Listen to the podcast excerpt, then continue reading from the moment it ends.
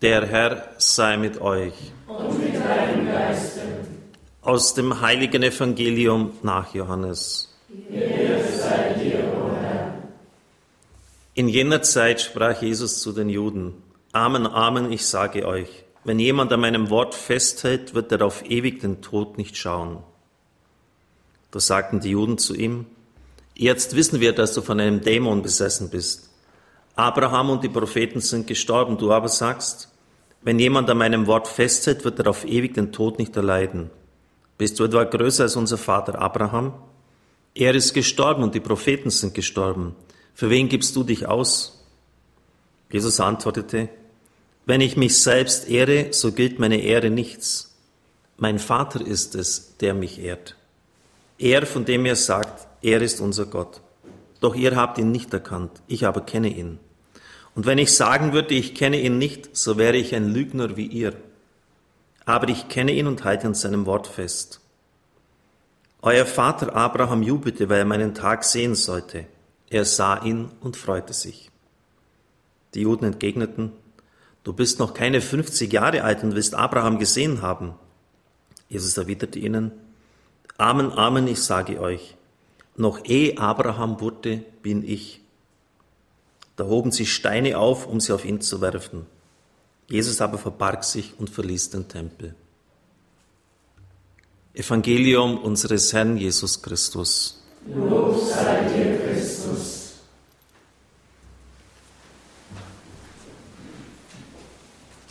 Liebe Zuhörer und Zuschauer, liebe Brüder und Schwestern im Herrn, passend zur österlichen Bußzeit möchte ich heute die letzte Predigt halten zu diesem Gedanken der Stellvertretung, der zentral ist, der in vielerlei Hinsicht auch problematisch geworden ist durch eine Frömmigkeitsform vergangener Jahrhunderte, die uns heute vielleicht fremd geworden ist, durch manche Übertreibungen und manches Ungesunde, wie es der Papst in seiner Enzyklika Spe Salvi auch formuliert hat. Aber trotzdem ist es das Herzstück unseres Glaubens und muss insofern auch freigelegt und begründet werden. Im Brevier dieser Tage hatten wir einen Text von John Henry Kardinal Newman, bei dem es genau darum ging. Aus seinem Buch Das Mysterium der Dreieinigkeit und der Menschwerdung Gottes. Die große und schaudererregende Lehre vom Kreuz Christi kann in der Sprache der Bilder passend das Herz der Religion genannt werden. Er führt das dann aus, dass das Herz Sitz des Lebens ist und was es alles so bewirkt, wie es das Blut in den Kreislauf hineinpumpt, wenn es angetastet wird, stirbt der Mensch. In ähnlicher Weise ist die heilige Lehre vom Sühnopfer Christi das vitale Prinzip, aufgrund dessen der Christ lebt und ohne den das Christentum nicht existiert. Das wird ja heute auch sehr diskutiert, wie das Sühnopfer zu verstehen ist. Er sagt, das ist das absolut vitale Prinzip.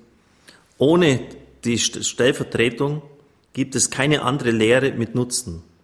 An Christi Gottheit zu glauben oder an seine Menschheit oder an die heilige Dreieinigkeit oder an das kommende Gericht oder an die Auferstehung der Toten ist ein unwahrer Glaube, ist nicht der christliche Glaube, insofern wir nicht auch die Lehre vom Opfertod Christi annehmen. Also für ihn ist das Dreh- und Angelpunkt. Und er sagt, dieser Gedanke der Stellvertretung bereitet auch den Weg zum Glauben an das heilige eucharistische Mahl. Mein Blut, das für euch vergossen wird. Mein Leib, der für euch ist ja Stellvertretung.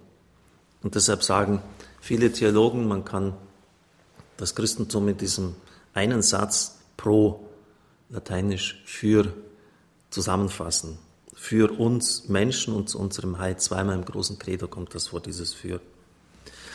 Er führt dann weiter aus, aber wie das Herz verborgen ist und nicht so wie das Auge von allen gesehen werden kann, ist es mit der Lehre vom Sühnopfer und der Stellvertretung. Sie ist nicht nur mit Worten zu besprechen, sondern soll auf dem Grund gelebt werden.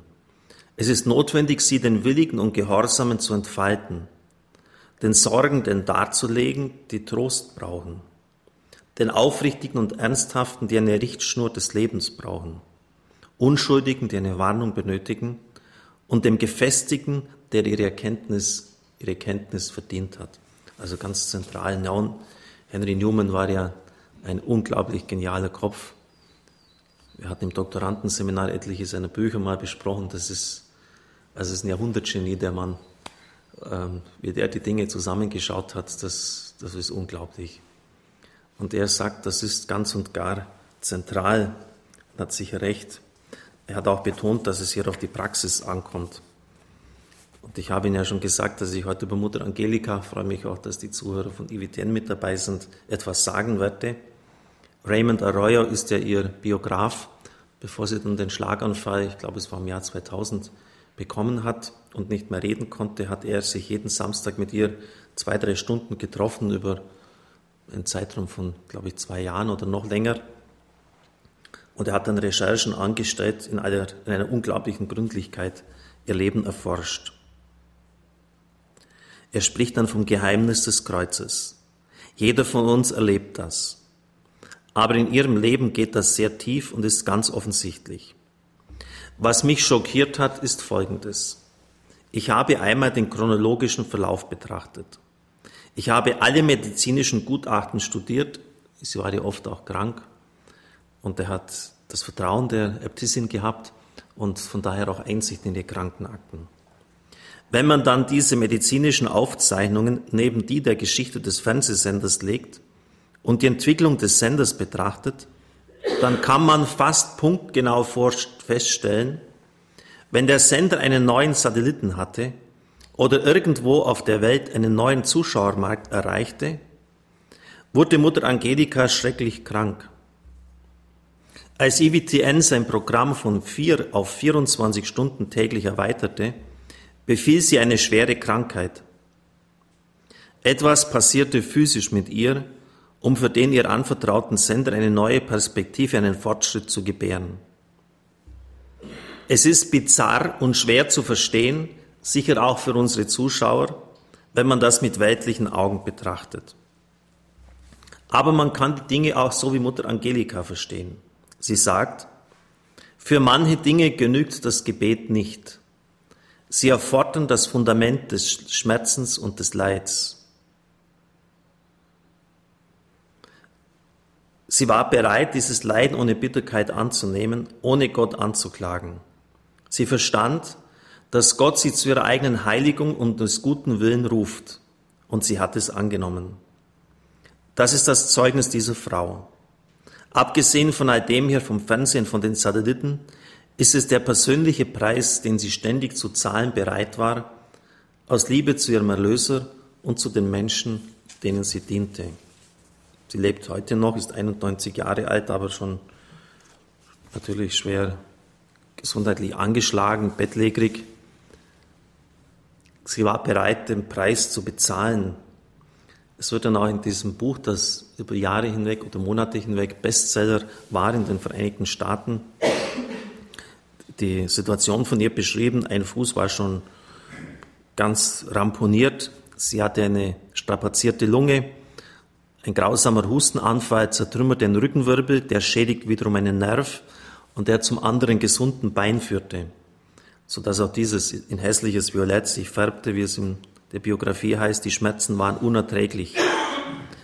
Rückenkorsett, Beinstützen für kürzeste Entfernungen waren Krücken notwendig. Rückblickend sah Mutter Angelika in den Schmerzen die Hand der Vorsehung. Sie hielten mich bei allem, was ich tat, in vollkommener Abhängigkeit vom Herrn. Sie bewahrten mich davor, mir jemals den Verdienst für eine Leistung selbst zuzuschreiben.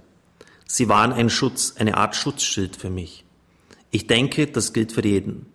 Man sieht es einfach nur nicht. Oder es wird einem nicht gesagt. Nach siebenwöchiger Abwesenheit vom Sender teilte sie ihre schmerzvolle Erfahrung mit der IWTN-Familie und sagte, eine der Lektionen, die ich lernte, war, dass Leiden und Alter äußerst wertvoll sind. Wisst ihr warum? weil wir an diesem Punkt in unserem Leben stark sind. Das erinnert an den Satz des Apostels Paulus, wenn ich schwach bin, bin ich stark. Ein Paradox, wie er es formuliert. Nun, wenn ich in solchen Situationen, wie sie es hier zu erleiden hatte, mit unerträglichen Schmerzen standhalten kann, dann eben nicht aus eigener Kraft, sondern nur in der Kraft Gottes. Und deshalb bin ich stark, weil Gott dann in mir wirkt. Und so dosiert Gott schon richtig das Licht und die Finsternis. Ich könnte Ihnen da auch einiges erzählen, zum Beispiel als Radio Horeb auf Sendung gegangen ist, am 8. Dezember 96, war vorher also wirklich die Hölle los. Das kann sich keiner vorstellen. Und ja, die Dinge, auch bei mir ist schon 20 Jahre jetzt bald her, geraten ins Vergessen. Aber ich weiß das noch doch einigermaßen. Es war ziemlich dramatisch, bis dann endlich mal die Unterschrift kam. Dann brauchten noch die Unterschrift vom Dr. Koffler, das war der Chef von Sat1 Pro 7 damals, weil wir waren ja auf diesem Transponder und das musste er genehmigen. Das ist ein Konzern mit tausenden Mitarbeitern und der ist natürlich für so einen kleinen äh, Sender, der hier beginnen will, nicht zu sprechen. Habe dem also unentwegt äh, hinterher telefoniert und die Stunden und die Tage zur Ratifizierung sind verstrichen, bis ich ihn dann doch mal war schon im Gang, hatte seinen Mantel angelegt, es war ja Winter, äh, hat ihn die Sekretärin noch mal reingeholt und, und er hat dann einfach so hastig unterschrieben und damit war das durch. Aber das sind auch so, äh, so Geburtsschmerzen, wobei das noch relativ harmlos ist. Wie es der Apostel Paulus in Galater 4,15 formuliert, ihr seid meine Kinder, für die ich von neuem Geburtswehen erleide bis Christus in euch Gestalt annimmt. Gestern hat mich bei höherem Gespräch mit mir eine Zuhörerin gefragt nach den sieben Schmerzen und Freuden des heiligen Josef. Ich muss ganz ehrlich zugeben, dass mir das bis dahin unbekannt war. Von den Freuden und Schmerzen der Gottesmutter wusste ich.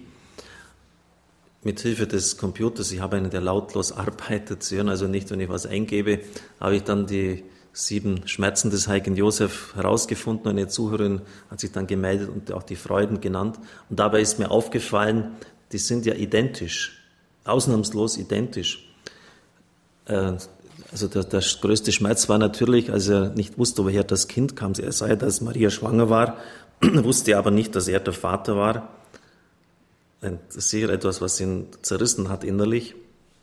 Und dann aber die Auskunft des Engels, dieses Kindes vom Heiligen Geist, nimm es an, es ist etwas ganz Außerordentliches, was hier passiert. Also zunächst einmal wirklich die Hölle, durch die er hindurch muss und dann die Erfahrung, ja, äh, dir ist das jetzt anvertraut. Du bist der Behüter, du bist das Oberhaupt dieser Familie. Welche Freude. Dann diese Suche nach der Herberge hat ja sicher auch Bekannte und Verwandte in Bethlehem gehabt aber irgendwie keine Chance unterzukommen. Was für ein Schmerz. Er ist ja der Vater, der, der Adoptivvater. Er muss dafür sorgen, seine Frau bekommt ein Kind und die sind auf der Straße. Was hat der gute Mann mitgemacht? Aber dann auf der anderen Seite, was würden wir geben, wenn wir bei der Heiligen Nacht mit dabei gewesen wären? Der Gesang der Engel, die Hirten, die kommen. Der Erlöser der ganzen Welt wird geboren. Welche Freude! die Suche nach dem zwölfjährigen Jesuskind im Tempel. Er ist weg und er ist ja verantwortlich. Er ist ja, auch wenn er nur der Adoptivvater ist, aber er ist verantwortlich, dass das Kind ist weg. Das, das kann man gar nicht beschreiben, auch für die Mutter, was das für ein Schmerz ist. Gerade wenn wir lesen sie an der Zeitung, wenn Kinder oft entführt werden und man äh, weiß nicht, wo sie sind, sind sie jetzt, leben sie noch oder hat sie einen Straftäter, einen Sexualverbrecher umgebracht. Sie suchen das Kind, sie finden es nicht. Und dann die Freude, sie, sie sehen ihn wieder. Und so sind alle, äh, allen, zunächst kommt immer diese Schmerzen und dann die Freude, auch irgendwie ganz, ja, zunächst einmal etwas eigenartig, aber auf der anderen Seite überhaupt nicht, denn in unserem Leben ist es ja genau ähnlich. Wenn Sie mal ein bisschen so darauf achten, wenn es mal richtig durcheinander geht, auch im, im Radio war das immer die Erfahrung, ist das immer auch ja, ein gewisser Schmerz zum Durchgang, bis etwas durchbricht, sind immer Geburtsschmerzen angesagt. Als ich noch erst ein paar Tage Priester war, wurde ich auch in das Josephinum gerufen, ein Krankenhaus in Augsburg. Und dort war die Äbtissin eines Klosters, die Schwester Caritas hieß sie, Oberin und war schon fast 50 Jahre in ähm, Oberschönenfeld Oberin. Die, das, das war eine Kapazität, die war im ganzen Land bekannt. Und äh, jetzt kam da ich als Jungspund noch mit Milchgesicht, gerade frisch geweiht und komme dann zu ihr so ans Bett hin und habe schon gesehen, die hat sie hat's richtig erwischt. Und dann hat sie zu mir mit all ihrer Erfahrung, also Lichtjahre mir voraus, gesagt, Beten ist gut, lieber Herr Primiziant, aber für den Herrn das schwere Tragen, das Kreuz tragen ist besser. Also das merken Sie, das hat sie natürlich, ich habe damals damit relativ wenig anfangen können, gebe ich ehrlich zu. Mir ging es ja gut, aber ich habe das zur Kenntnis genommen und sie als Autorität auch geachtet. Allerdings ist mir damals schon auch klar geworden, und darum habe ich mir auch diesen seltsamen Primitspruch ausgesucht, durchs Kreuz zum Licht, dass hier diese Zusammenhänge existieren. Und das meint ja genau das, durchs Kreuz zum Licht, durch, die, durch den Schmerz, durch die Anfechtung, durch die Prüfung, geht immer etwas, bevor es dann durchbricht. Beim heiligen Josef, bei Mutter Angelika, bei Radio Horeb und bei ihrem Leben. Und weil ich das damals schon verstanden habe, habe ich das dann auch im Primitspruch formuliert durchs Kreuz zum Licht. Ist übrigens ähm, weil das jetzt in den Ostertagen ganz stark präsent ist, auch das Geheimnis des Weizenkorns. Und da können, haben sie es dann wirklich handgreiflich sozusagen vor sich. Da, da sieht man ja, es ist so, es kann gar nicht anders sein. Indem das Weizenkorn in die Erde fällt und stirbt, bricht aus seinem sterbenden Leib die neue Frucht hervor. Das ist das Gesetz einer gefallenen Schöpfung. Das wird im Himmelreich bei Gott mal anders sein. Das wird nicht mehr dann notwendig sein, dieses grausame Sterben. Aber in einer gefallenen Schöpfung ist es so. Das sterbende Weizenkorn, aus dessen verwesendem Leib sozusagen die, die neue Frucht hervorkommt, 30-fach, 60-fach, 100-fach, je nach Bereitschaft der Hingabe, je nach der Fruchtbarkeit, die Gott hineinlegt und zu der wir auch bereit sind. Also das, dieses Bild, wenn Sie das vielleicht vor sich haben, dann haben Sie im Grunde genommen auch das alles zusammengefasst, das Geheimnis auch der Stellvertretung. Und Sie merken anhand all dieser Beispiele, es ist durchaus biblisch. Das ist nichts irgendwie Seltsames. Und ich meine auch, dass wir gut beraten sind, jetzt nicht selber auch uns, wie soll ich sagen, diese, vielleicht abgesehen von Einzelnen, die dazu berufen sind, dass wir uns selber jetzt irgendwie Schmerzen zufügen, das hat ja eben auch alles in gewisser Weise Misskredit gebracht. Die kleine Therese hat ja, ich habe schon mal erwähnt an dieser Stelle, diesen Platz im Klostergarten gemieden, wo man Brennnesseln stehen hat lassen. Das war damals in der Frömmigkeitsform halt so üblich, dass sich die Schwestern kasteit haben mit diesen Brennnesseln. Uns heute kommt das alles ein bisschen seltsam vor, aber Sie verstehen, in, in dies, von diesem Gedanken der Stellvertretung aus haben sie das gemacht, wie auch der heilige Pfarrer von Ars und viele andere.